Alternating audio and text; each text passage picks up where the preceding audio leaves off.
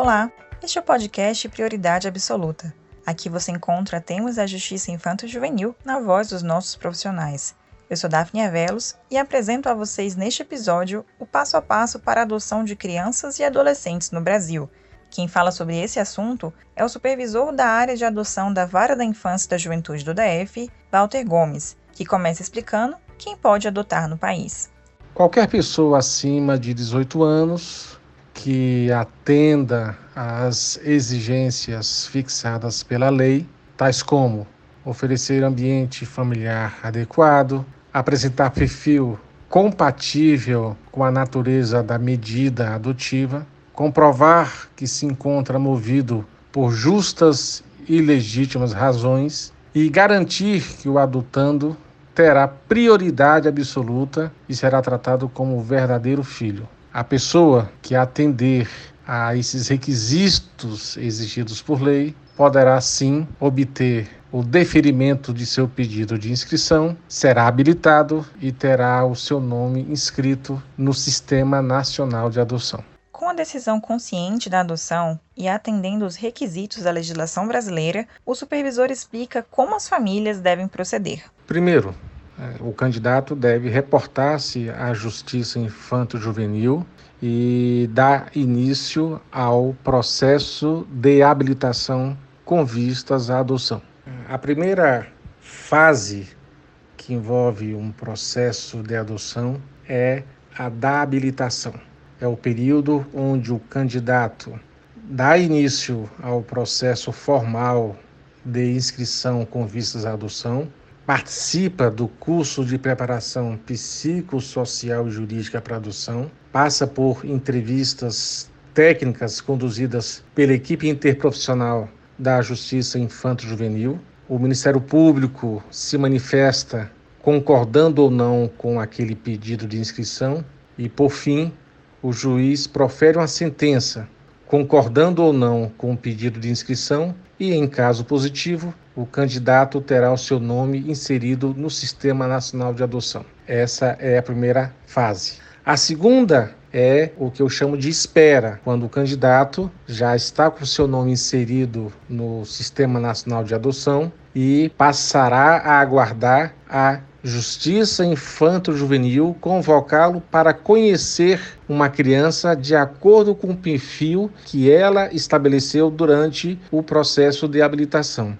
A terceira fase é a fase do estágio de convivência, onde o candidato será apresentado àquela criança que corresponde ao perfil estabelecido e iniciará a convivência através de visitas, através do estreitamento afetivo e à medida que ocorrer a evolução desse estágio de convivência, com o estabelecimento de vínculos afetivos, haverá a liberação dessa criança ou adolescente aos cuidados né, do candidato. E entrará a quarta fase, que é a fase da construção do vínculo paterno ou materno filial no contexto familiar, onde, à medida que se estabelecer né, o estreitamento desses laços, a consolidação desse vínculo, a equipe técnica estará retratando ao juiz que a adoção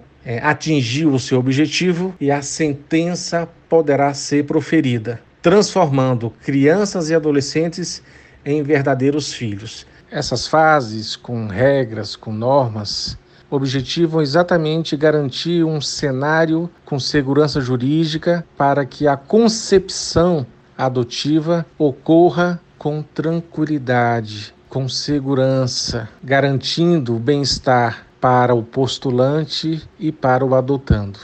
A justiça infanto-juvenil é acusada né, de ser muito burocrática, mas eu entendo que, ao invés de burocracia, essas regras e normas manuseadas pelo Ministério Público, pela equipe interprofissional e pelo juiz, objetivam exatamente garantir cuidado e cautela para que a adoção possa se realizar de maneira plena, gerando bem-estar e felicidade para os pais adotivos e para os filhos. O período de espera depende do perfil pretendido pelas famílias. ressaltando que o período de espera há sempre que considerar o perfil etário fixado pelo candidato.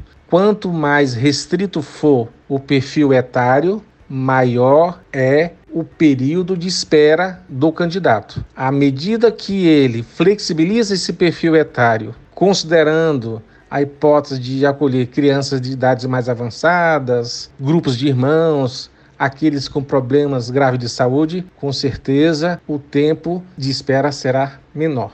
Walter Gomes chama atenção para questões que devem ser ponderadas antes da escolha de adotar e outras que devem ser acompanhadas durante todo o processo.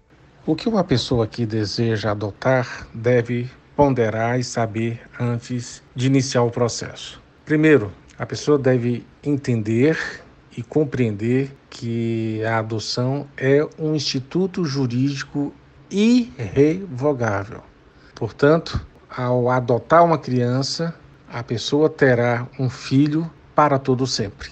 É importante também entender que essa criança que será transformada em filho será também primo, neto, sobrinho. Não basta apenas o desejo individual, é imprescindível que haja um projeto adotivo entranhado em todo o contexto familiar a adoção implica na necessidade de adesão por parte de todos os demais membros da família do postulante.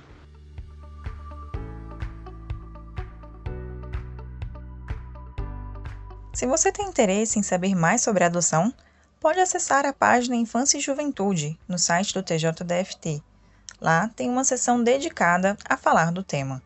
Mais informações sobre a Justiça Infanto-Juvenil você também encontra no site e nas redes sociais do Tribunal. Este é o podcast Prioridade Absoluta, uma produção da Seção de Comunicação Institucional da Vara da Infância e da Juventude do DF, em parceria com a Assessoria de Comunicação Social do TJDFT. Eu fico por aqui e até a próxima edição.